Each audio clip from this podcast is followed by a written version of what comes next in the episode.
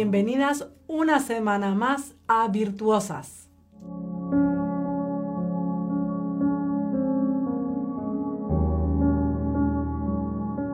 Vamos a seguir estudiando Sanidad Divina. Esta es nuestra tercera semana y nuestra tercera lección. Quiero hacer un breve resumen de lo que hemos estudiado en estas últimas dos semanas para que ustedes puedan volver a empaparse de la visión de lo que es sanidad divina. Y empezamos con el alma, es el asiento de las emociones. Dios quiere no solo sanarte en tu interior, sino también físicamente. Y por eso Tesalonicenses 5:23 dice, y el mismo Dios de paz los santifique por completo, que todo su ser, tanto espíritu, alma y cuerpo, sea guardado sin mancha en la venida de nuestro Señor Jesucristo. Pablo nos amonesta en Hebreos 4:12 y dice, porque la palabra de Dios es viva y eficaz y es más penetrante que toda espada de dos filos, que penetra hasta partir el alma y el espíritu, las coyunturas y los tuétanos, y discierne los pensamientos y las intenciones del corazón.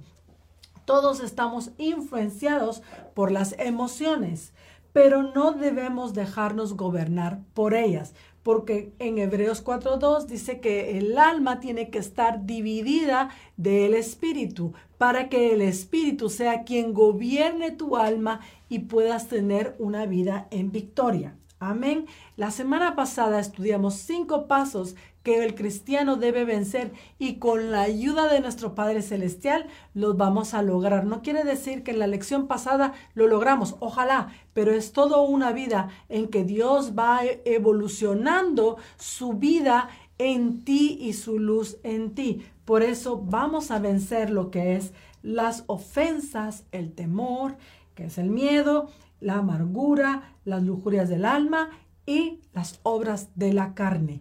Cuando nosotros leemos estos cinco pasos, que pueden haber más, hermana. Si tú los identificas, yo siempre animo a mis queridas hermanas aquí en Almería a que tengan un cuaderno vayan apuntando todas aquellas cosas que Dios va hablando sobre ustedes. Y es lindo porque a veces cuando uno se mete en la presencia del Señor, el Espíritu de Dios empieza a mostrarte aquellas áreas que están secas, aquellas áreas que necesitan eh, tener la unción del Señor. Y entonces yo apunto y empiezo a orar por esta área que yo sé que flaqueo. Y entonces puedo empezar a ver victoria en estas áreas. Estos cinco pasos solo son un, eh, un ejemplo de lo que Dios puede hacer en tu corazón. Porque las mentiras, eh, el temor son grandes gigantes que han venido a apesadumbrar a los hijos de Dios. Así que con esto vamos a empezar nuestra sesión de hoy hablando sobre nuestro espíritu.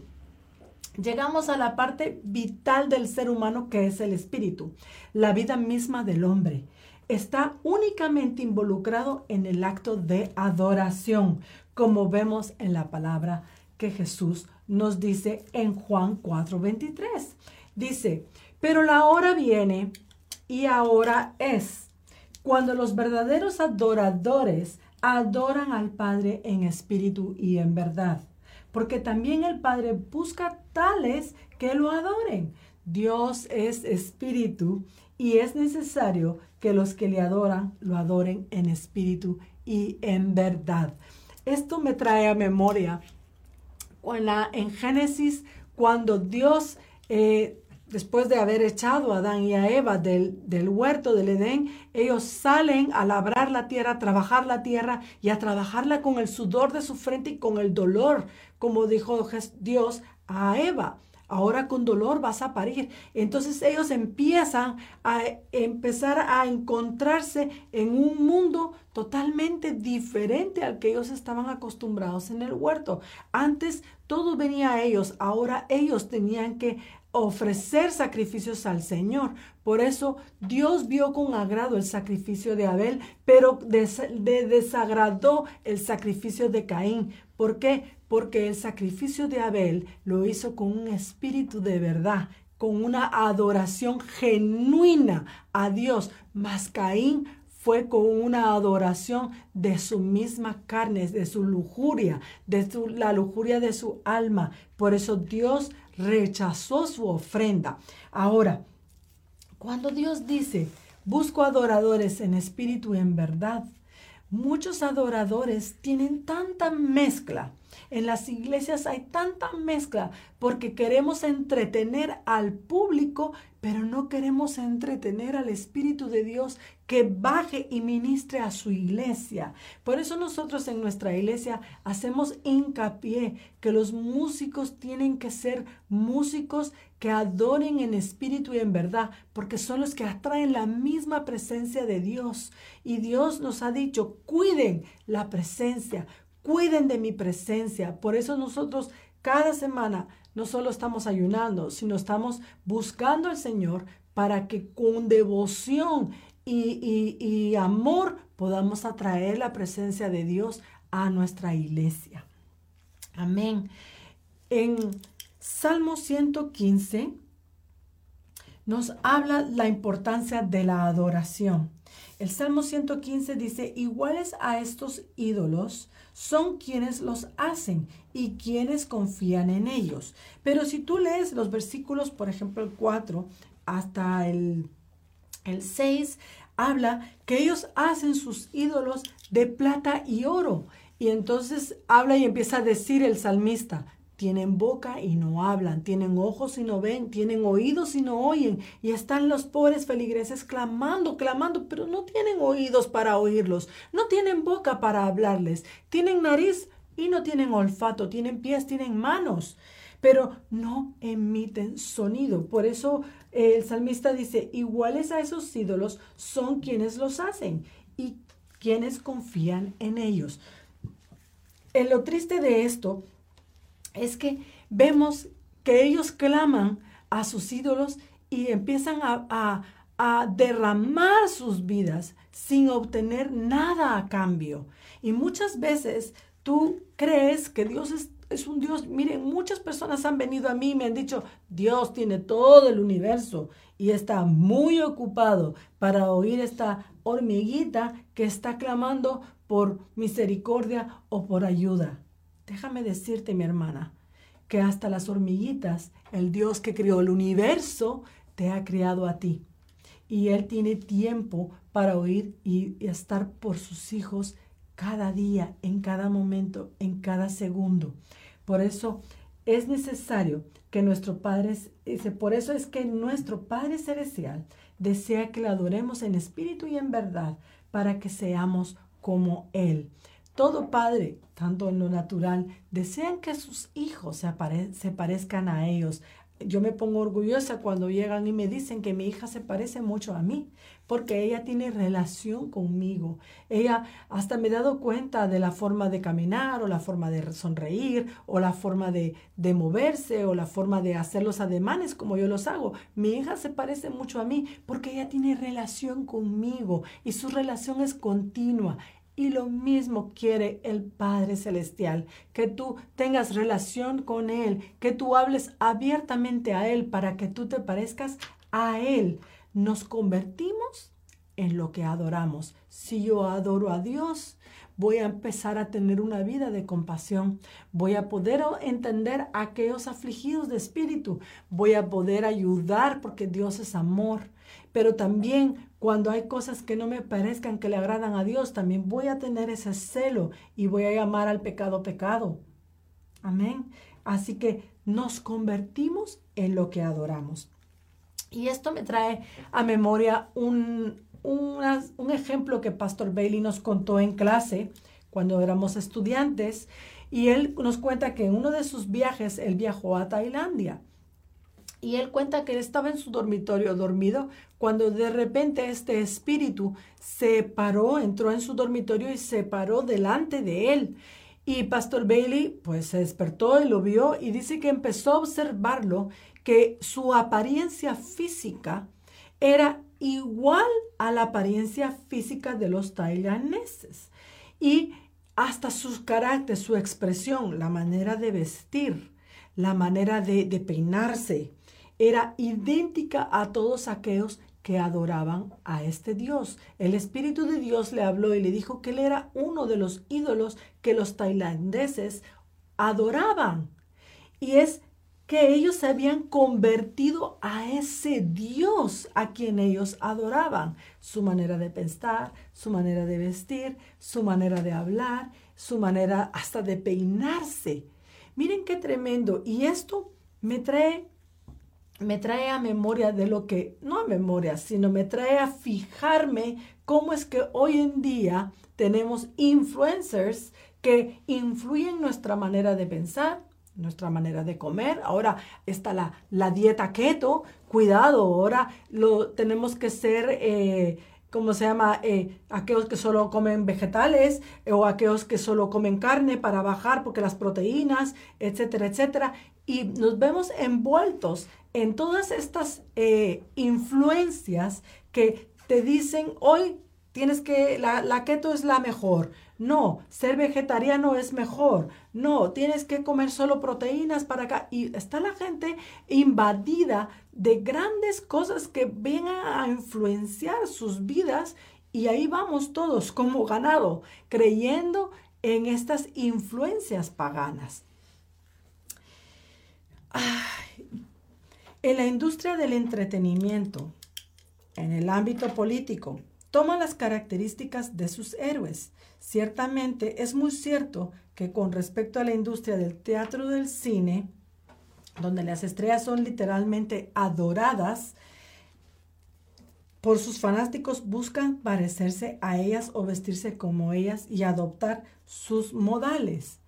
Porque miren, hasta nuestros hijos los disfrazamos como el futbolista de moda les cortamos, va usted a la peluquería y yo, le pregunto a mi peluquero, ¿cuántos te piden el, el, corte de pelo de fulanito? Uy, todas las mamás, me contesta. Todas las mamás quieren que sus hijos tengan el mismo corte de pelo. Hay chiquillos hasta se tintan el pelo porque se quieren parecer a su artista famoso. Y estas influencias van, van eh, influenciando y van consumiendo la vida de nuestros hijos y nuestras propias vidas desean moldearnos, moldear los pensamientos y las vidas de aquellos que le adoran a través de sus secuaces, que son las estrellas, los músicos, los cantantes, los futbolistas, futbolistas, etcétera, etcétera, que son como marionetas bajo su control. Por eso Pablo en 1 Corintios 10, 19 y 20 dice, eso no quiere decir que yo reconozca algún valor en los ídolos que otros pueblos adoran o en los alimentos que se ofrecen, cuando los que no creen en Cristo Jesús eh, ofrecen, ofrecen algo y se lo dan a los demonios y no a Dios. Y yo no quiero que ustedes tengan nada que ver los demonios. Lo que Pablo nos está hablando aquí es que nosotros tenemos que tener cuidado y dividir qué es lo que Dios quiere y qué es lo que Él quiere. Por eso Caín ofreció algo que a Dios no le agradaba, pero Abel ofreció lo que Dios realmente anhelaba. Él estaba siendo influenciado por el Señor, mas Caín no estaba siendo influenciado por el Señor, sino por sus deseos carnales. Por decir, bueno, Dios quiere un sacrificio, pim, pam, pum, toma, te doy tu sacrificio, Señor. Y se acabó. Y ya con eso yo ya cumplí. ¿Y cuántos cristianos llegan a, la, a, la, a su iglesia, quieren cumplir con un domingo, pero desean que Dios les cumpla todos sus deseos carnales? Y no funciona así. Eso funciona fuera de la iglesia. Pero si tú realmente eres como esos adoradores que Dios busca en espíritu y en verdad, entonces sí van a pasar cosas en tu vida. Como dice Pablo, y yo no quiero que ustedes tengan nada que ver con los demonios. O sea, ofrece sacrificio vivo, santo, agradable al Señor. Por eso los levitas tenían que amarrarse un listón y entraban a la misma presencia de Dios y tenían que estar impecables, no solo en sus vestiduras, sino en su corazón. Y si Dios no miraba con agrado, ese levita caía desplomado y esa cinta era porque desde afuera lo jalaban para sacar a ese hombre muerto. ¿Por qué? Porque tú no puedes entrar a la presencia de Dios con eh, sacrificios erróneos. Amén. Sigamos. Hemos dicho que en el mundo natural desean moldear nuestros pensamientos. Y es lo que estamos hablando ahora mismo. Yo no deseo que el mundo moldee mi vida. Yo deseo que Cristo sea el que moldee mi vida y mis pensamientos. Fíjense que aquí hay un pensamiento que quiero leerles. Dice, es de destacar que en el espiritismo y la brujería se están volviendo cada vez más prominentes en, el, en la industria del entretenimiento, preparando a las personas para la venida del anticristo y los falsos profetas. ¡Wow! wow. Miren, cuando yo leí esto, se pusieron mis pelos de punta, porque es verdad, en los anuncios, cada película, ahora es los zombies, ahora es eh, eh, los vampiros, ahora es hechicerías, hasta en las mismas películas de Disney, todo tiene hechicería, todo tiene, todo tiene eh, algo pagano que le hizo esta hechicería, pero ayudó a la princesita a encontrarse con el, su príncipe. O ayudó a esta mujer, qué buena, porque como era magia blanca, qué buena la magia blanca. Ayudó a la pobre mujer a tener su sustento. Y las películas te van bombardeando con sutilezas porque están preparando el corazón para que las personas reciban al anticristo y al profeta falso. Ahora, iglesia, nos tenemos que levantar. Amiga, tenemos que levantarnos y ver qué es lo que está influenciando y predominando en tu hogar. Corintios 19:20 dice, yo no quiero que ustedes tengan nada que ver con los demonios. Muchas veces todo lo que nosotros leemos o todo lo que nosotros obtenemos viene de, las emociones o cómo vas a, a permitir que el Espíritu de Dios cubra tus emociones. Yendo a Él, simple y llanamente yendo a Él, Señor, ¿esto te agrada? Señor, ¿esto es tuyo? Señor, ¿esto viene de ti? Sigamos leyendo. En Colosenses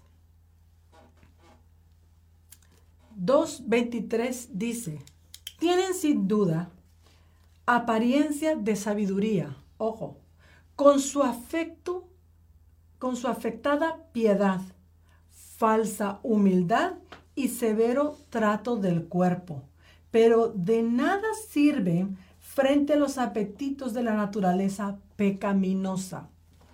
Miren, esto me trae a memoria, yo soy de un país latinoamericano y los latinos son muy apasionados.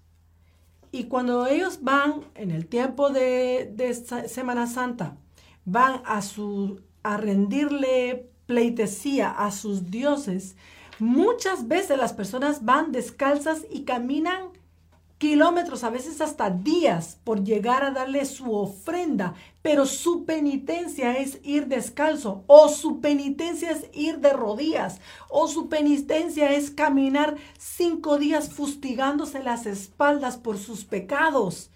Y dice, llevan su cuerpo a un éxtasis extremo, pero ¿de qué les sirve? No les sirve de nada, porque su naturaleza es pecaminosa.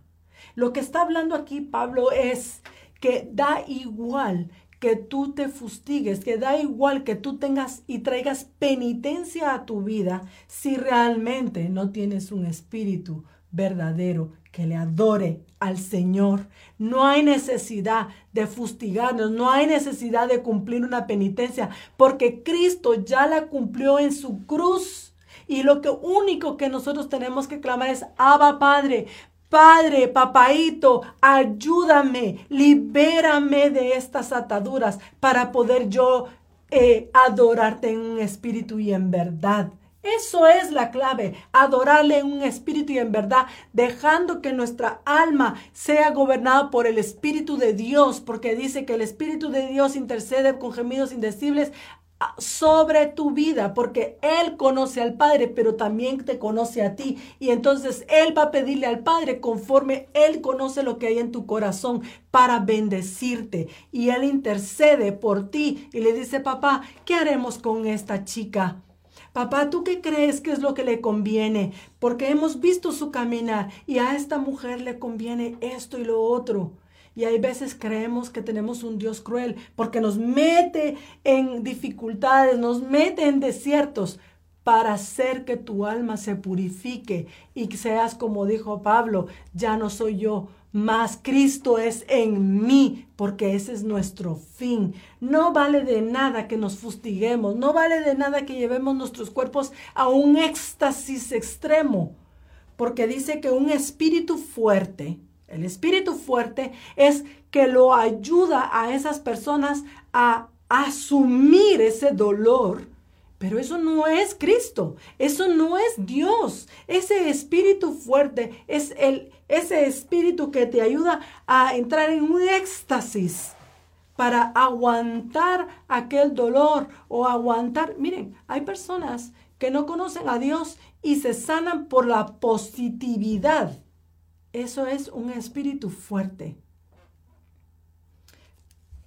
En Corintios, 2 Corintios 4, 4 y 6 dice, pues el Dios de esta edad presente ha cegado el entendimiento de los incrédulos para que no, no los ilumine el resplandor del Evangelio de la gloria de Cristo, quien es la imagen de Dios. Versículo 6, porque el Dios que dijo, la luz resplandecerá de las tinieblas, Él ha resplandecido en nuestro corazón para iluminación del conocimiento de la gloria de Dios, el rostro de Jesucristo.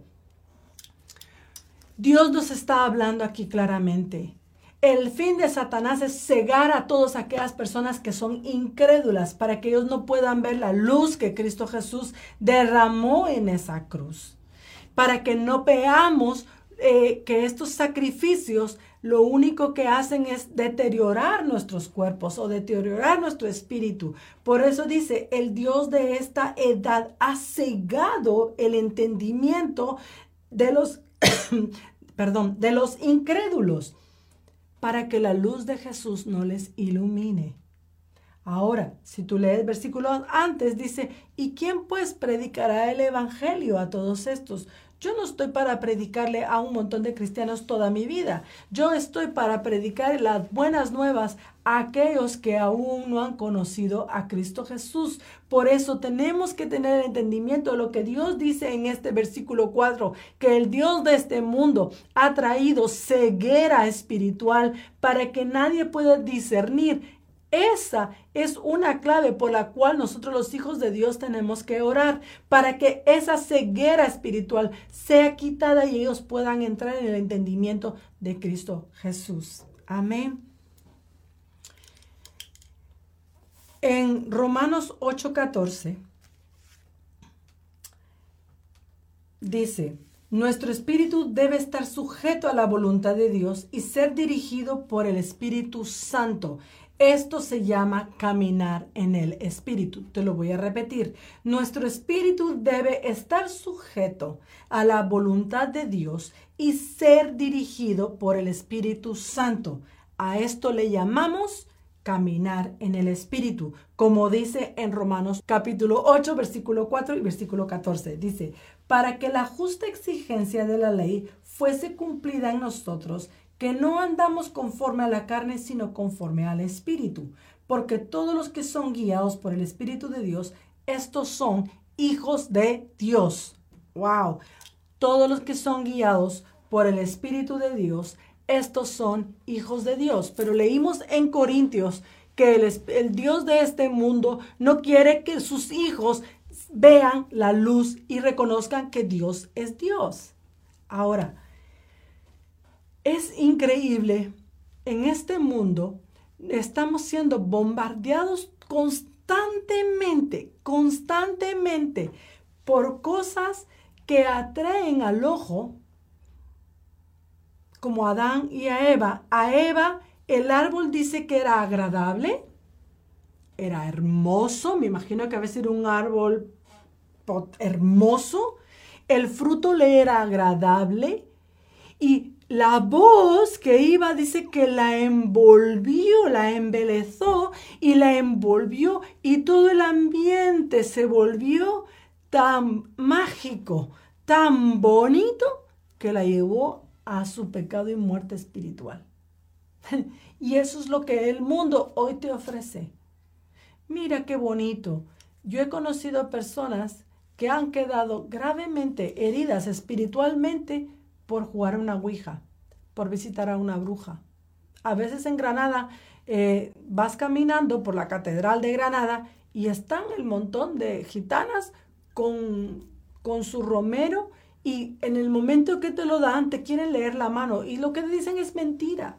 Y tú dices, ay, pero si lo que me va a decir son mentiras. Pero lo que hacen es adular el espíritu del enemigo, el espíritu de Satanás adula tu vida como hizo con Eva. Mira qué hermosa, verás tú que tus ojos serán abiertos y empieza a adularla, empezó a envolverla en un ámbito que ella cayó, por el cual nosotros hoy peleamos con este pecado. Sigamos nuestro estudio. La sanidad del alma y el espíritu es enviada por Dios. Esto es lo que dice en Isaías 57, 16 y 18. Porque no he de contender para siempre ni para siempre he de estar airado, pues se desmayaría delante de mí el espíritu y las almas que he creado. Porque la iniquidad de sus ganancias deshonestas me indigné y lo golpeé escondí mi rostro y me, y me, y el camino de su corazón. He visto sus caminos, pero lo sanaré, lo guiaré, le daré consuelo, y a él y a los suyos que están de duelo. Y el último versículo dice, vuelvan, oh hijos rebeldes, y los sanaré de sus rebeliones. Henos aquí nosotros venimos a ti, porque tú eres Señor nuestro. El fin del Señor es que nosotros lleguemos al entendimiento de que solo Él puede sanar nuestras almas y nuestro espíritu. Solo Él puede hacer que nuestro espíritu esté bajo su influencia. Solo Él puede hacer de que tu espíritu, por eso dice aquí Jesús, me he arrepentido, he quitado mi vista delante de ellos, eh, he quitado todo, los, me, me he olvidado de ellos. Pero Él es un Dios de amor y de misericordia, mi hermana. Por eso Él dice, vuélvase, oh hijos rebeldes, y los sanaré de sus rebeliones. Henos aquí, nosotros venimos a ti. Si tú contestas, henos aquí, Señor, yo vuelvo a ti. Hermana, ¿qué cosas has tocado en tu vida en estos días, en este tiempo? Quizás ahora estás volviendo a los caminos del Señor. Y quizás no has hecho nada malo, simplemente has dejado que la vida pase y no has vuelto ni a tocar tu Biblia, no has vuelto a, tocar, a, tener una comunión íntima con el Señor. Y te das dando cuenta que has retrocedido tanto, te has apartado tanto del Señor que te das cuenta que tu vida aún no tiene ningún sentido, te sientes vacía. Pero el Señor dice, vuélvase, oh hijos rebeldes, Vuélvete, hija mía, Él está ahí para sanarte. Y tú dices, Señor, heme aquí. Padre, yo estoy ahí. Es el momento que tú tomes un tiempo, descansa un momento, tómate cinco minutos y di, Señor, heme aquí, yo estoy aquí, Señor, sana mi corazón. Y el Señor, que es nuestro Dios y nuestro Padre eterno, Él está ahí. En Oseas 14:4 dice, yo los sanaré de su infidelidad, los amaré generosamente, porque mi furor se habrá apartado de ellos. Dios es un Dios de misericordia. Dice, Dios es un gran Dios, es un Dios de misericordia. Dios es un Dios de amor. Cuando Él vio en Nínive, Él solo veía pecado. Cuando Él ve a tu corazón, quizás solo hay pecado. Pero el Dios que restaura, el Dios que te ama, hoy te dice, yo te sanaré de todas tus infidelidades.